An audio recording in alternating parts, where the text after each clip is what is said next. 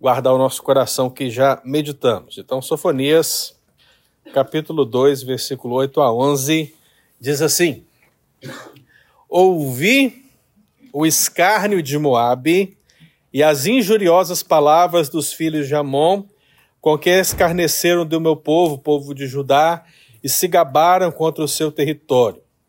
Portanto, tão certo como eu vivo, diz o Senhor dos Exércitos, o Deus de Israel, Moabe, será como Sodoma, e os filhos de Amon como Gomorra, campo de urtigas, poços de sal e assolação perpétua. O restante do meu povo saqueará, e os sobreviventes da minha nação os possuirão. Isso lhes sobrevirá por causa da sua soberba, porque escarneceram e se gabaram contra o povo dos exércitos. Ah, esse versículo aqui é excelente para você fazer uma oração imprecatória, né? Não é? Você tira assim, ó, pinça fora do contexto, assim, ó. Tira assim, ó. Pá! Aí você pensa agora naquela pessoa que te humilha, né? Pensa naquela pessoa que durante essa semana aí falou coisas terríveis para você. Eu tô pensando aqui numa senhora que parou do lado do meu caminhão e me chamou de uma coisa que eu não posso repetir aqui hoje. Esse tipo de pessoa, imagina. Aí você lê esse versículo, versículo 10, olha. Versículo 10. Porque se gabaram contra o povo do Senhor dos Exércitos. A vingança, né? Olha que coisa. Misericórdia. Não é, não. é assim. Versículo 11. O Senhor será terrível contra eles, porque aniquilará todos os deuses da terra, todas as ilhas das nações, cada uma do seu lugar, o adorarão. Amém, queridos? Então, só para que nós possamos voltar ao nosso contexto, e para aqueles que não estavam domingo passado saberem do que estamos meditando, o livro de Sofonias ele está aí colocado como uma profecia para o Reino do Sul, o Reino de Judá. Nós sabemos que o profeta está falando de um julgamento que virá da Babilônia, do lado oriental, para Judá. Todas as regiões.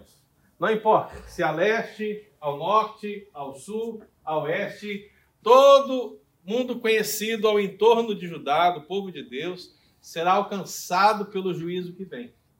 Então Deus ele está dando uma palavra para o seu povo, para o povo de Judá, dizendo: Eu vou vos disciplinar, levando vocês para o exílio da Babilônia. Aí Deus dá uma segunda lição. Eu vou disciplinar vocês. E vou disciplinar também as nações que estão ao redor de vocês por causa daquilo que elas fizeram.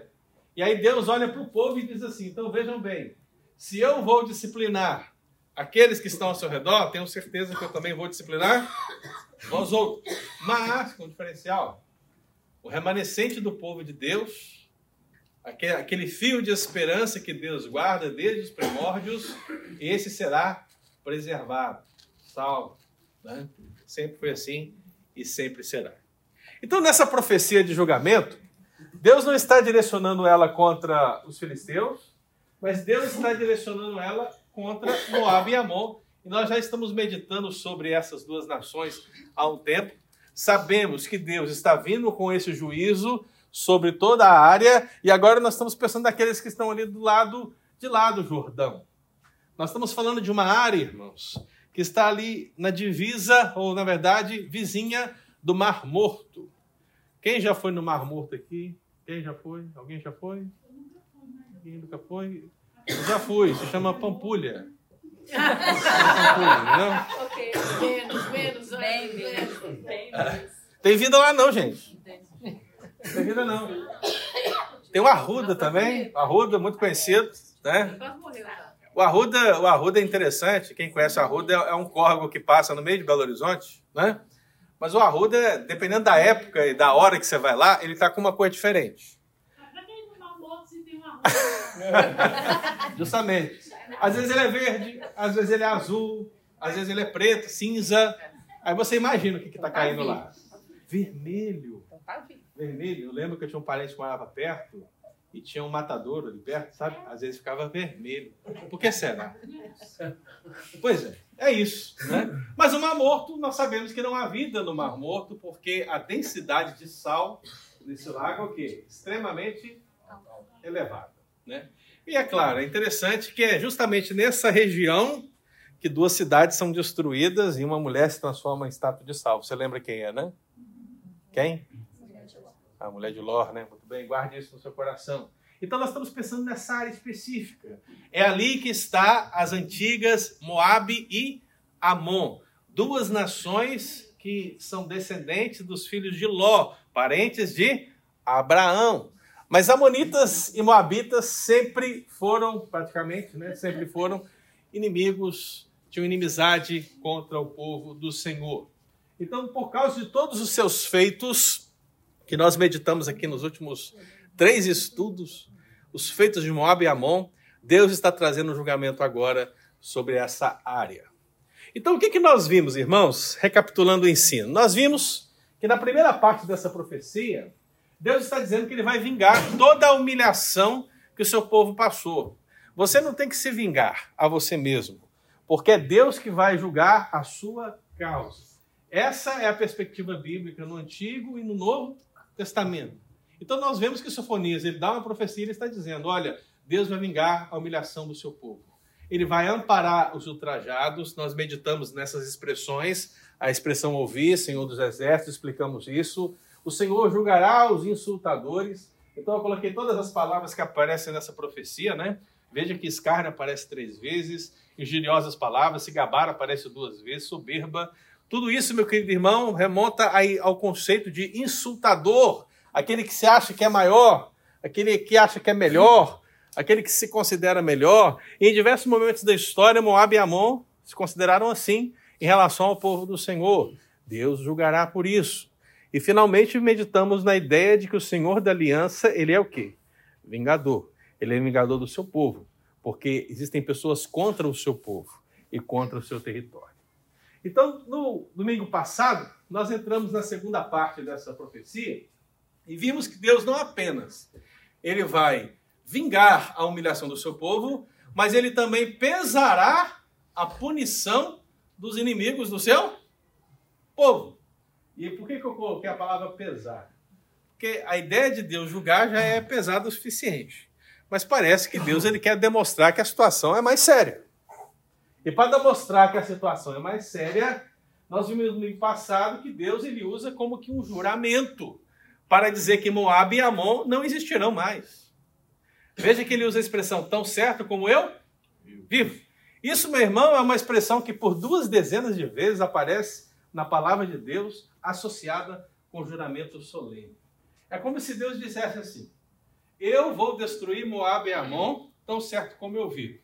Para traduzir, eu vou destruir Moab e Amon enquanto eu existir. Aí eu pergunto para você: quando é que Deus morre? Hã? Qual o dia que Deus vai morrer? Deus não morre, né? Ora, se ele não morre, o que quer dizer isso?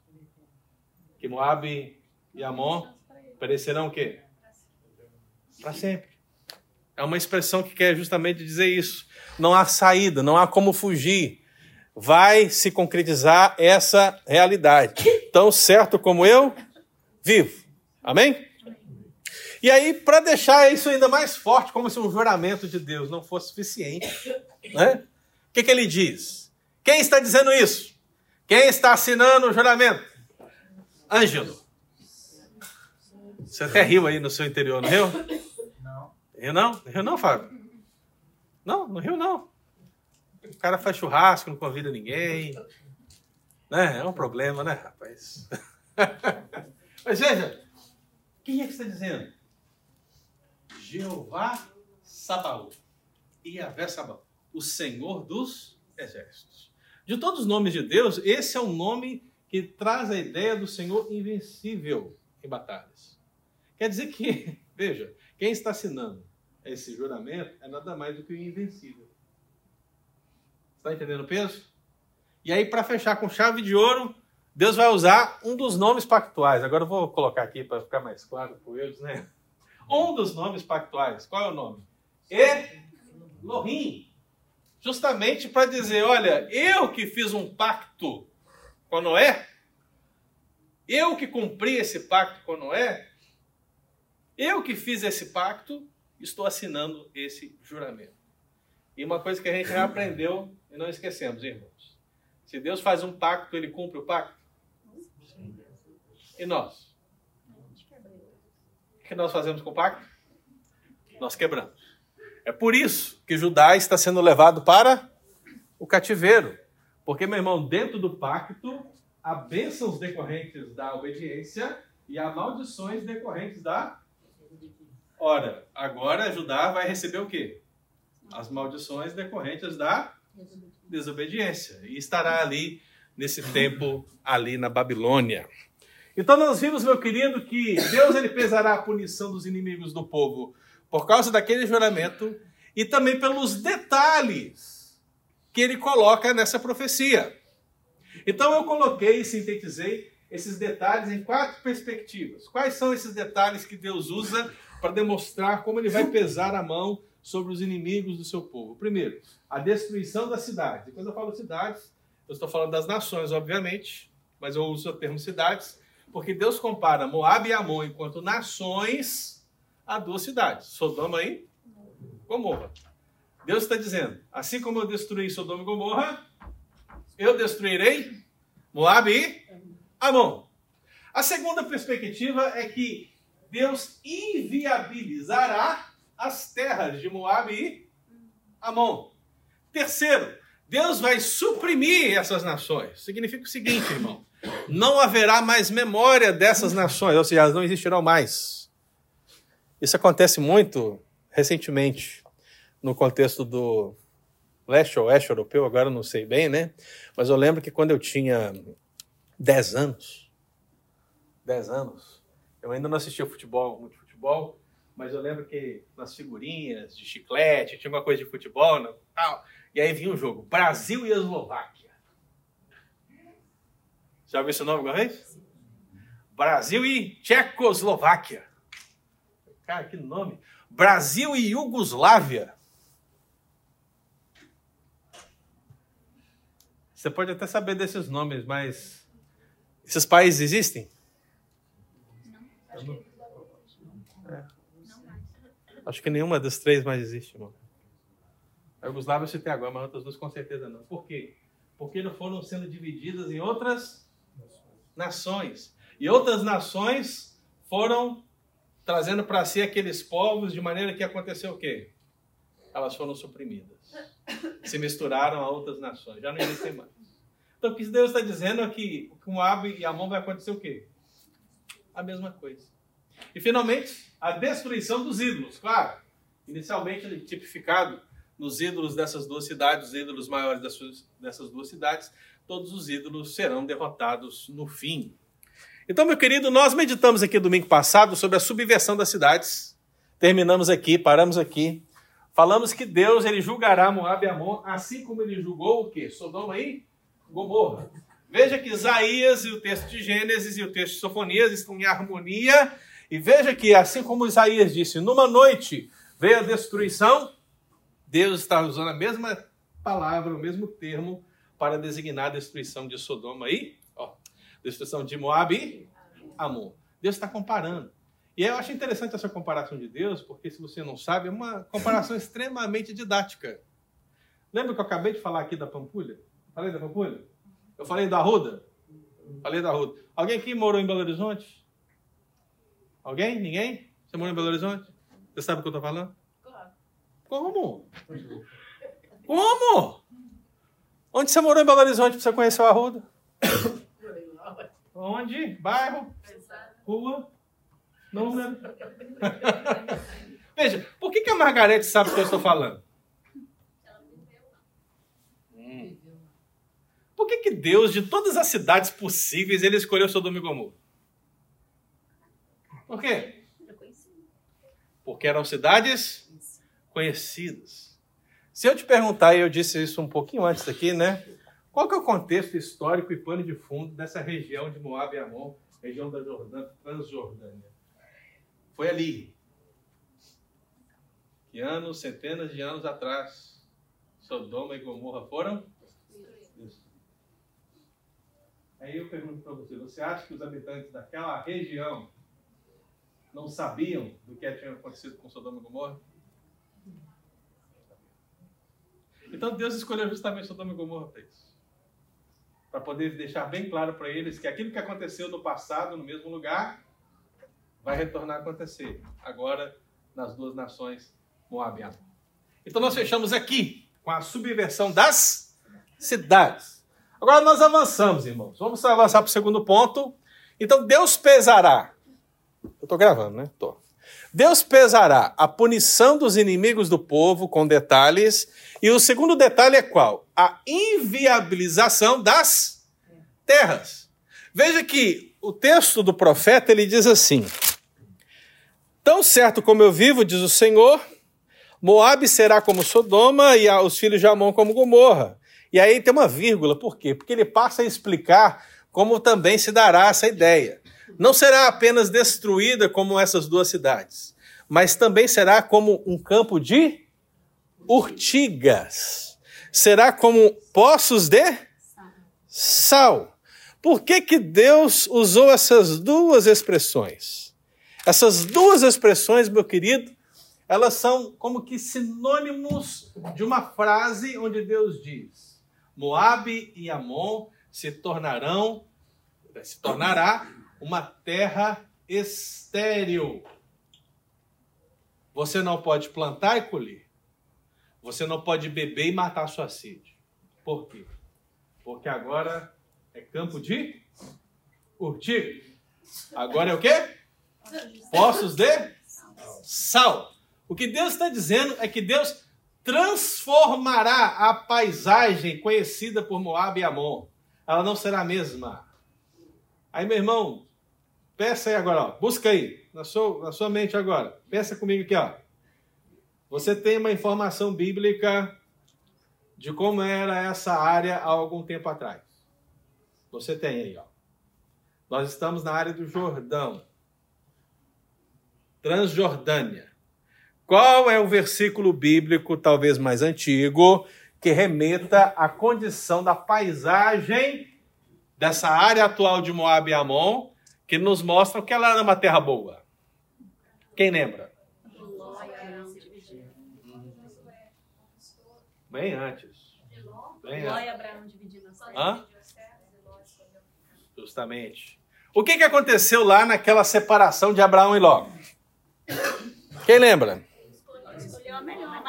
Abre aí, gente. Gênesis 13. Gênesis 13, versículo 10. Hernando, abre a sua Bíblia, Hernando. É a sua Bíblia. Leia para mim, Gênesis 13, 10. É agora. Vai ler agora. Estou entrando para a história. Estou entrando para a história. O problema é que depois disso, qual, jura, qual julgamento que virá sobre minha vida? Achou? 3,10. Liga para nós, cara. Então Ló levantou os olhos e viu toda a planície do Jordão, que era toda bem regada. Antes de haver o Senhor destruído Sodoma e Amor, e era como o jardim do Senhor, como a terra do Egito, até chegar às horas. Nossa, hein, que tanto de elogio, hein? Você vê que ele até explica. Antes de Deus, antes de Deus fazer o quê? Destruir. Destruir Sodoma e Gomorra. Quer dizer que depois que Deus destruiu Sodoma e Gomorra já não era mais a mesma coisa. Mas antes disso era como? Como é que era Campinas, gente? Toda regada. Toda regada. O que mais? Como Egito. Como o jardim de Deus. Gente, você já foi no Éden? Ainda não. Você já foi? Já esteve lá? Nunca? 300 dólares o avião para chegar lá? Nunca? Também não. Mas eu imagino que é algo espetacular, correto? Mas como esse texto está bem próximo da realidade do Éden, veja que a comparação é com o jardim de Deus, o jardim do Éden. O que mais que se diz? Terra do Egito. Terra do Egito, gente. O Nilo traz para o Egito toda a abundância e riqueza conhecidas nessa época. Então veja que as comparações são: essa área é uma área extremamente viável. Se o Eudes fosse comprar uma terra lá, era lá que ele ia comprar. Em Sodoma e Gomorra. Mas veja, irmãos, houve uma mudança na paisagem, né? Em Sodoma e Gomorra. Sodoma e Gomorra eram duas cidades. E nós sabemos que outras cidades menores que estavam no entorno ali, agora eu lembro, Admar E a outra é com Z. Não é zoar, não. É com Z. Então, fugiu, mas vou lembrar. Está lá em Isaías 15, eu acho que está lá, Isaías 15, 6 e 10, hein? Então veja que Deus destruiu essas cidades. Então, a área de Sodoma e Gomorra e essas cidades já ficaram improdutivas. Mas a área de Moab e Amon é bem maior. O que, que Deus está dizendo agora? Aquilo que aconteceu em Sodoma e Gomorra, numa localização que tinha mais ou menos 65 mil pessoas, um raio quadrado talvez aí de uns 10 quilômetros, essa área agora será muito maior. Eu vou tornar inviável todo Transjordão. Por quê? Porque é lá que está Moab. É lá que está Amon. Tudo vai ser inviável. Então, para você entender isso, abra aí Isaías 15.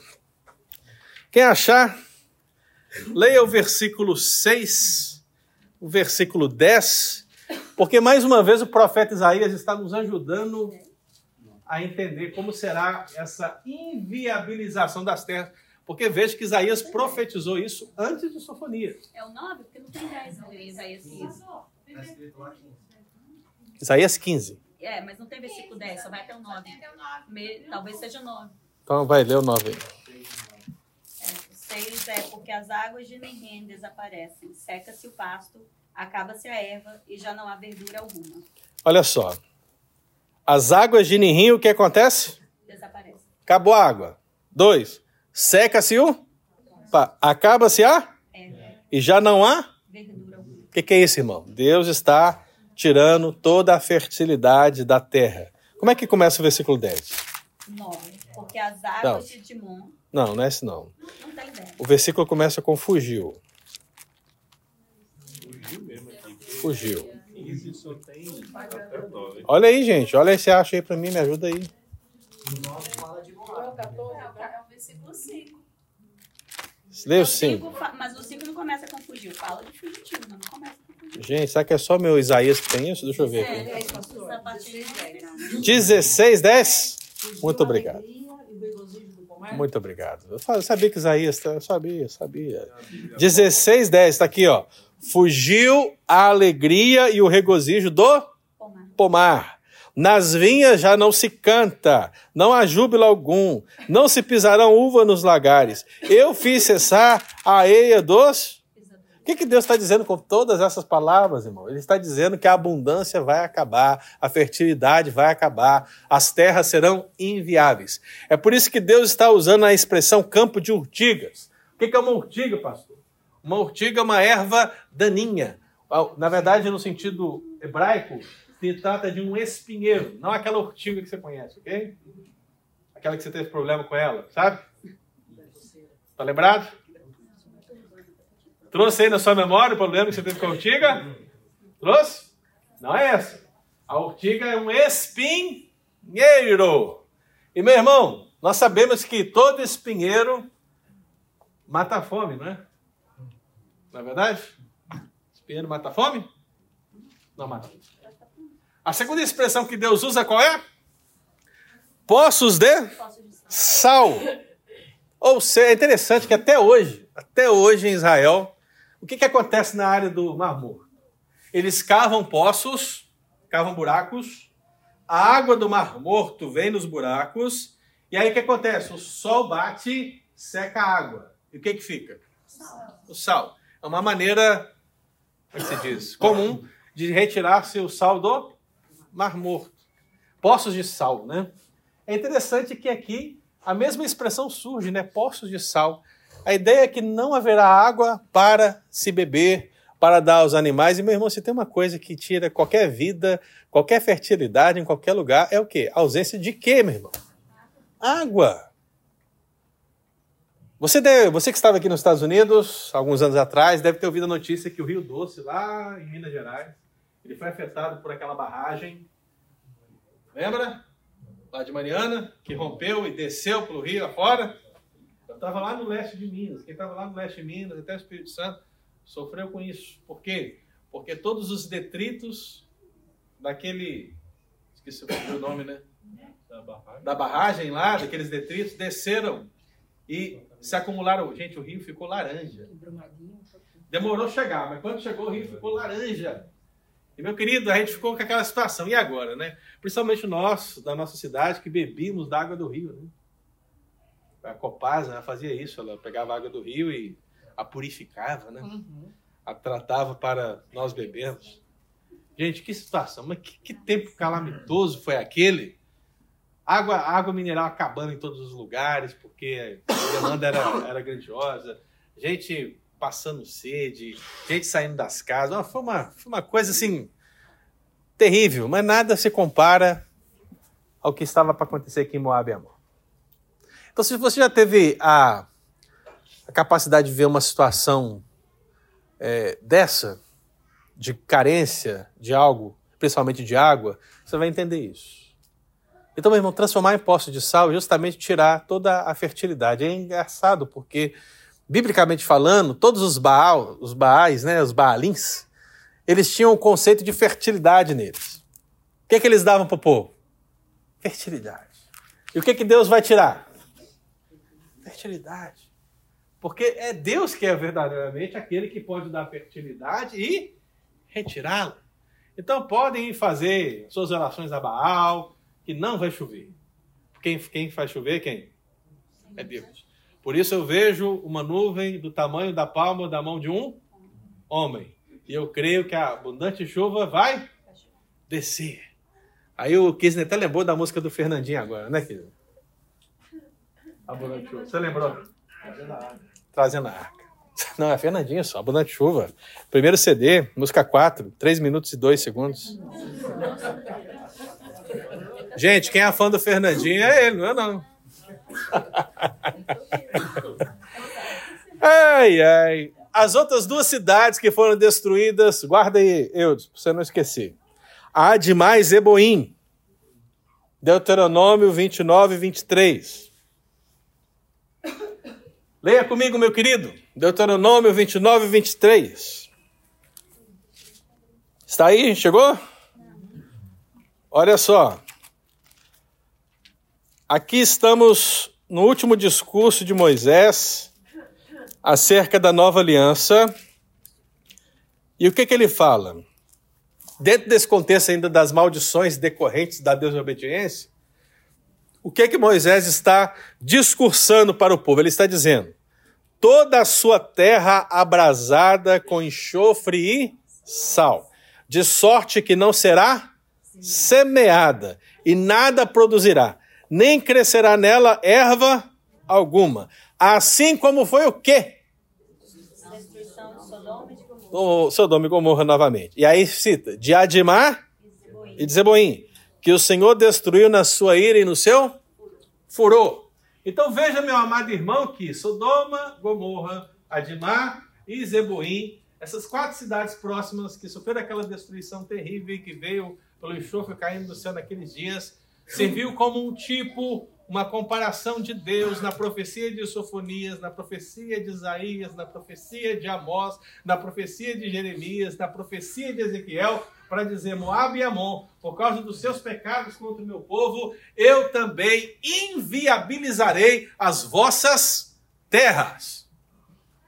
Detalhes do peso da punição divina. Falei, né? Poço de sal, esterilidade. Está ali. Terceiro, qual é o próximo detalhe que mostra que Deus pesará a punição?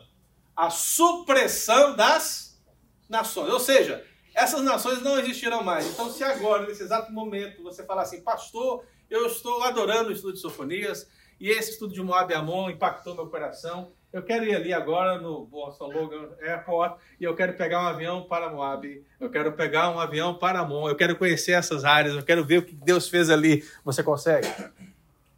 Você consegue, irmão? Não. Porque essas nações não mais existem. Talvez você consiga ir para a Jordânia. E o que, que a Jordânia de hoje é? Justamente as terras. Pobreza, mas justamente as terras de quê? De quê? Moab e Ramon.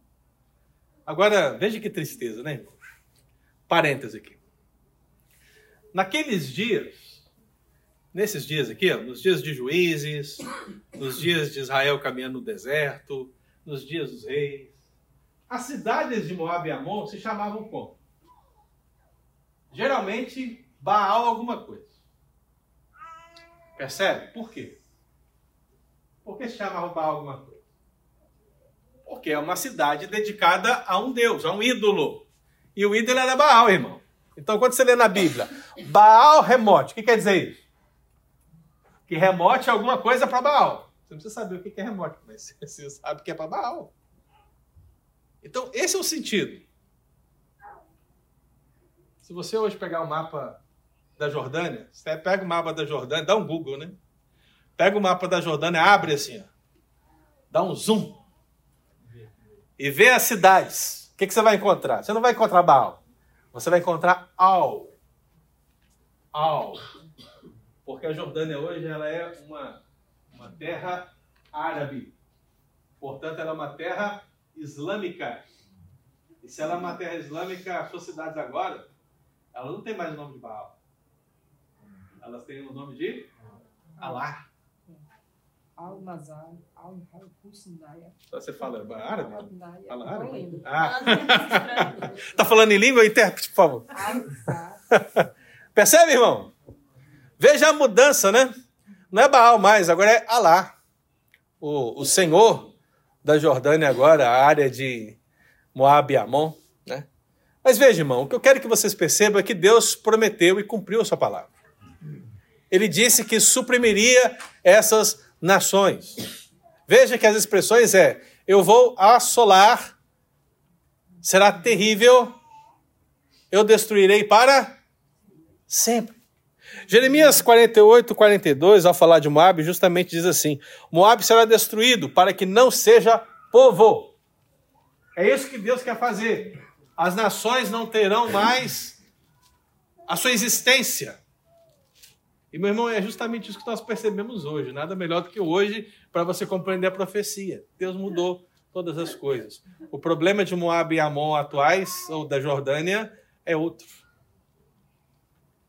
Problema da Jordânia de hoje é o Islã. Né? Na verdade, é um problema mundial que nós conhecemos, né, irmão? Então, o que, que eu percebo historicamente falando? Agora, usando fontes extra-bíblicas, né? Nós percebemos que, ao longo da história, todos os descendentes de Moab e Amon, eles foram sendo assimilados por outras culturas. Então, veja, nesse contexto de Sofonias, a Babilônia veio, primeiro a Assíria veio. A Assíria chegou a trazer algum juízo sobre Moab e Amon. Depois a Babilônia dominou a Síria e, consequentemente, fez o quê? Moab e Amon. Depois vieram os persas e fizeram o quê? Moab e Amon. E depois vieram quem? Quem, gente? Os gregos. Os gregos. E depois? Roma.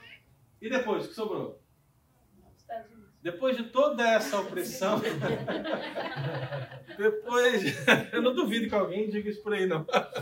Mas depois de toda essa opressão e julgamento, meu amado irmão, essas, desses descendentes foram sendo suprimidos pelas outras nações, principalmente os árabes, que estão logo ali próximo deles também, descendo a sudeste, incorporaram, e não é sem razão que hoje a Jordânia ela é um terreno árabe e um terreno islâmico.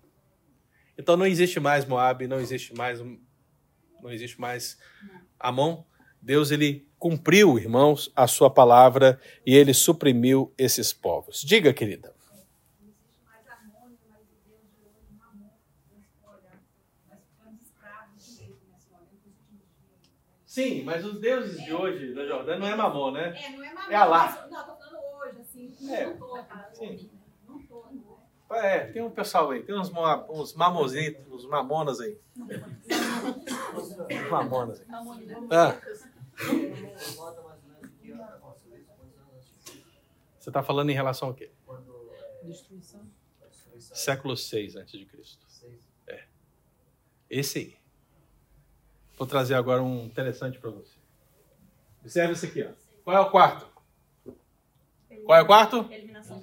A eliminação dos ídolos. O que, que Deus disse? Que ele aniquilaria todos os deuses da terra. Primeiramente, obviamente, no contexto, eu tenho que imaginar que Deus está falando dos deuses de qual terra? Obviamente, é o contexto, né, irmão? Talvez possa se aplicar a todos os deuses da terra, no sentido de terra global. Mas Deus está falando de quais deuses? De Moab e Amon. E eu sei que quando você lê o termo aniquilar, você pensa em quê? Destruição, né? Completa, não existe mais, acabou, zero, fim, end. Mas o termo hebraico, ele, ele, ele refere-se a isso de fato, mas ele refere de uma maneira processual. Significa o quê? Definhamento.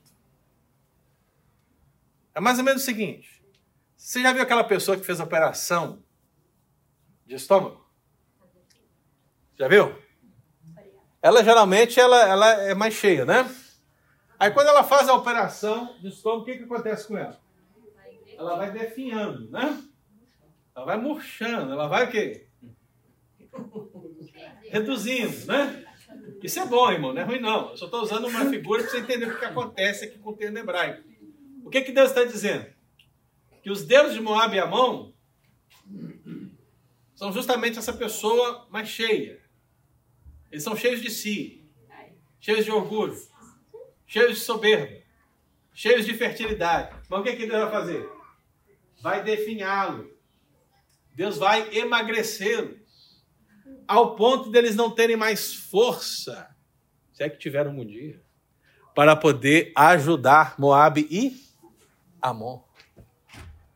Deus está dizendo: os vossos deuses, Moab e Amon, são improdutivos.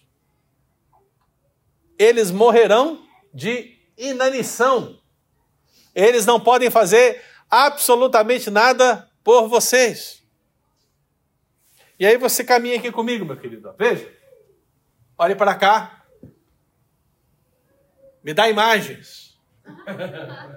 Me dá imagens. Amor e Moab. Veja, vamos fazer uma comparação básica aqui, ó. Quem são os principais deuses dessas duas nações? O principal deus de Amor, Milcom, Moloch, tem trocentos nomes parecidos com esse. Mas esses dois são os principais, ok? Milcom, Moloch. Qual é o principal deus de Moab? Quemos. Você já leu isso na Bíblia?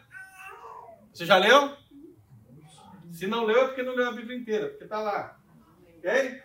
Quemos ou Camos, ou Camos, ou Quemosh. Oh, meu irmão, tem vários nomes, mas a essência é o quê? A mesma, ok? Então, esses dois deuses, se você perguntar assim, quem é o poderoso, o supra-sumo, o maior de todos, o senhor de todos? Quem é?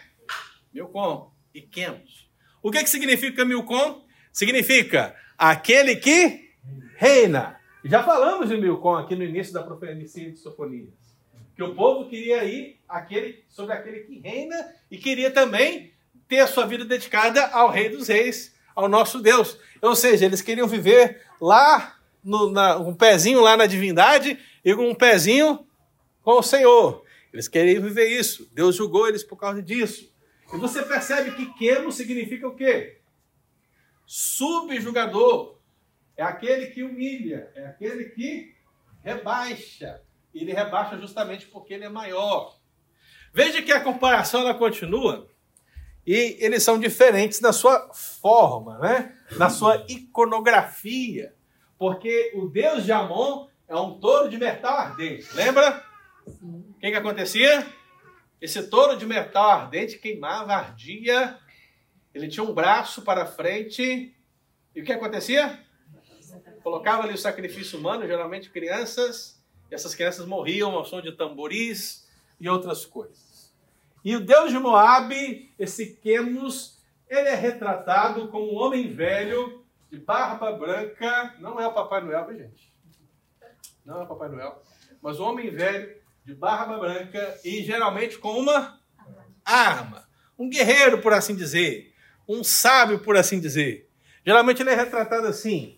E qual que é a ideia básica desses dois deuses? O que, que esses dois deuses têm de comum, irmão? Eles recebem o quê? Sacrifício humano.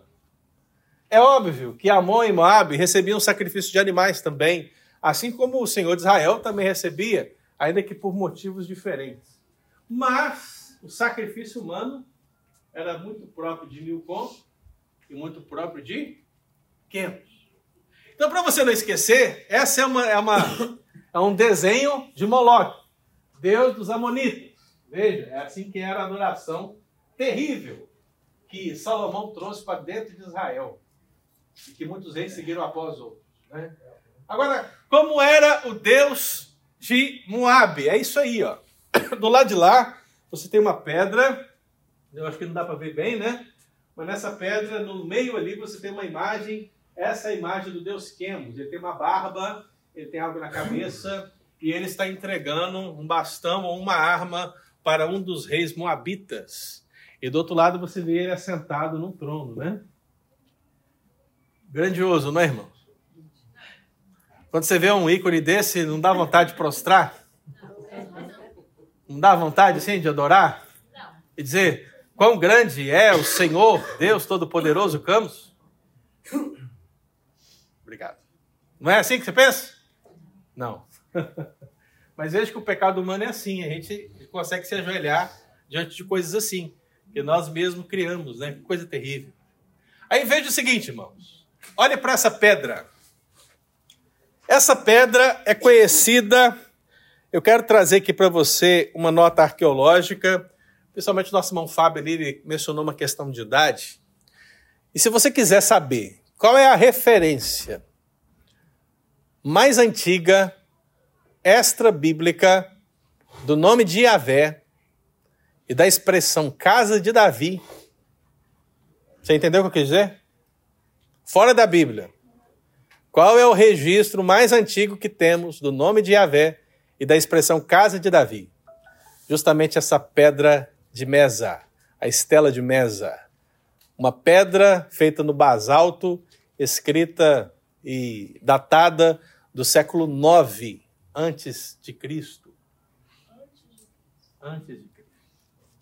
Ou seja, essa pedra foi feita exatamente na época que os fatos aconteceram. Né? e ela fala de quem? Fala de um rei de Moab, o rei Mesa.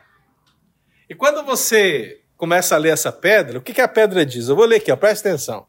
A pedra diz: Eu, Mesa, filho do deus Quemos, rei de Moabe, fiz este lugar alto para Quemos. Veja, por que lugar alto para Quemos? Onde eram adorados os Baalins? Nos lugares altos. Fiz um lugar alto para Quemos, porque ele me salvou de todos os reis e me fez triunfar sobre todos os meus adversários, inclusive cita o rei Henri de Israel. E reinei em paz sobre cem cidades que tinha acrescentado ao país. E Quemos habitou lá no meu tempo.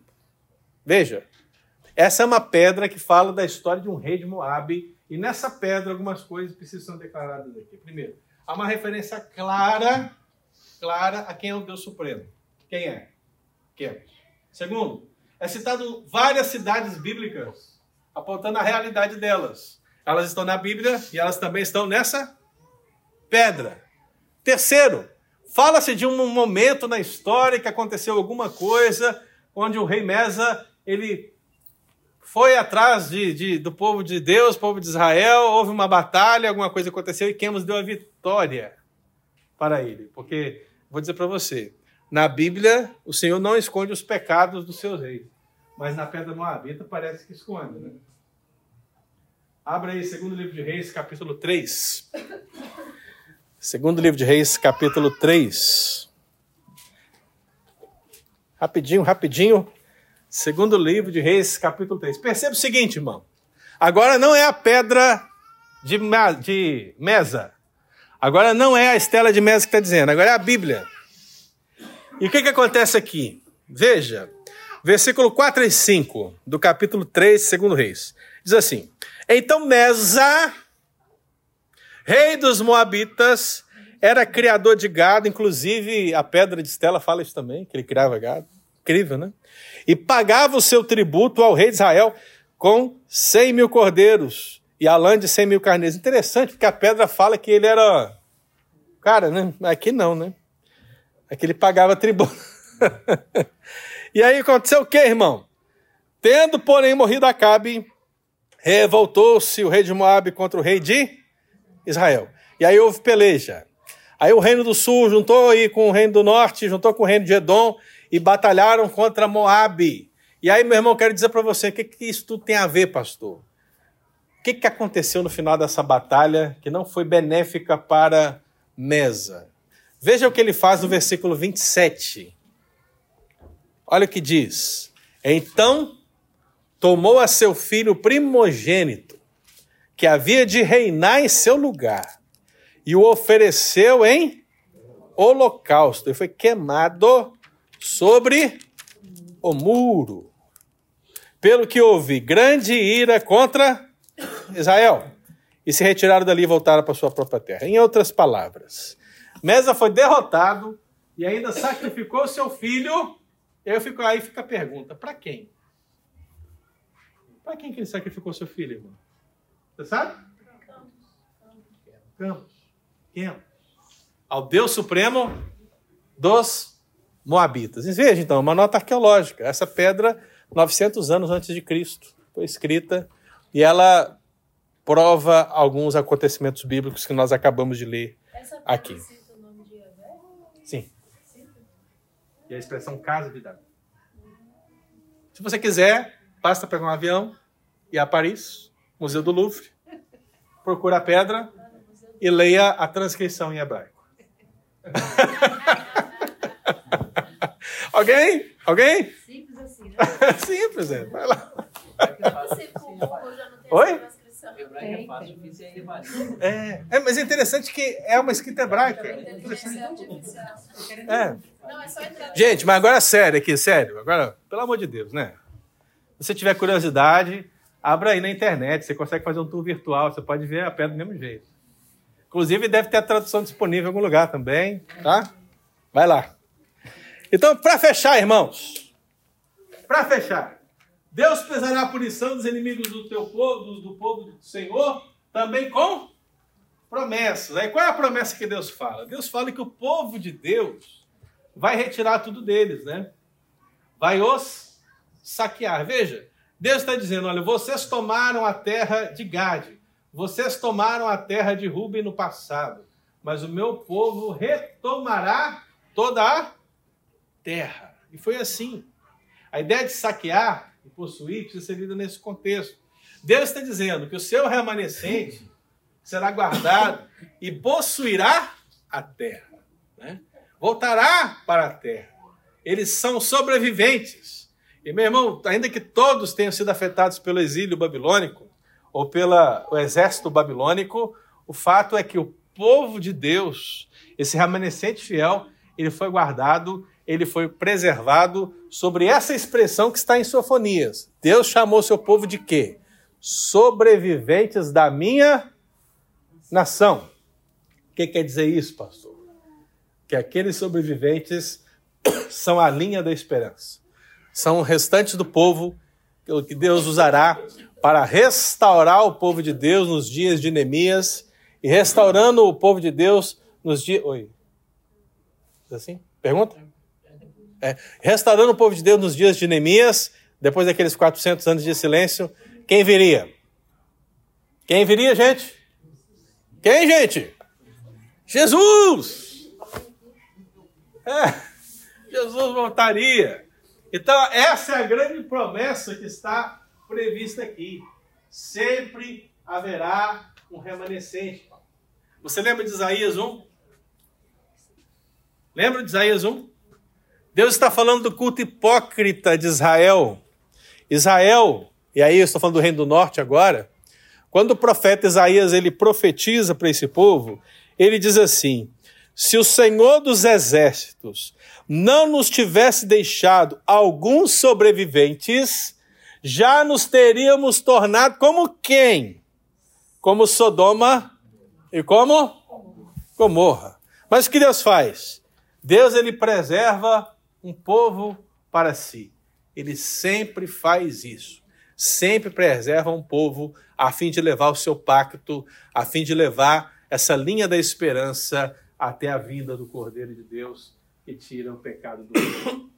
Então, meu querido, para você se perguntar assim, pastor, então finalmente o que essa lição pode ser usada para aplicar na minha vida? Então, leia junto comigo.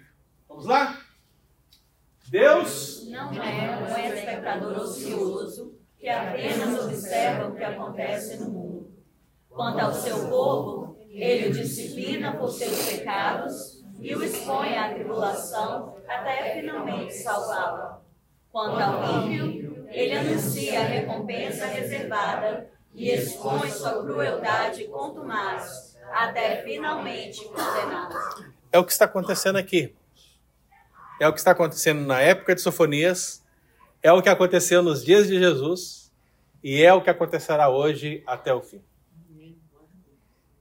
Então, meu irmão, guarde essa palavra no coração, né? Em nome de Jesus. Diga, eu disse.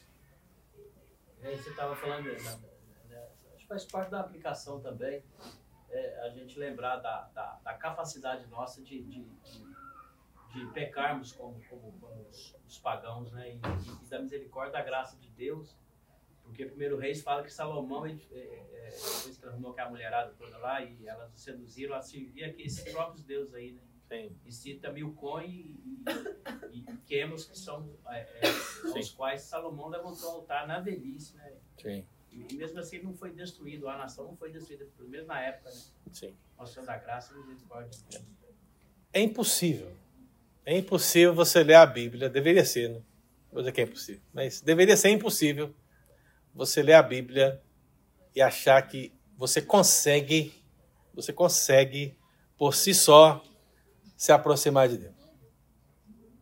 Porque nós, por nós mesmos, deixados a nossa liberdade e dirigidos pelo nosso coração, que a Bíblia diz que é corrupto, o que veremos? O que teremos? Que colheremos? Que semearemos? Corrupção. Pecado. Veja, meu irmão, que existe duas liberdades. Para fechar em um minuto, hein? Existem duas liberdades básicas aqui. A liberdade natural e a liberdade espiritual. O grande problema das pessoas é que elas misturam isso aqui. Elas misturam. Toda vez que você ouvir alguém falando que você é pecador, miserável, que só pensa no pecado, ela está dizendo isso aqui, ó. Você é espiritualmente morto.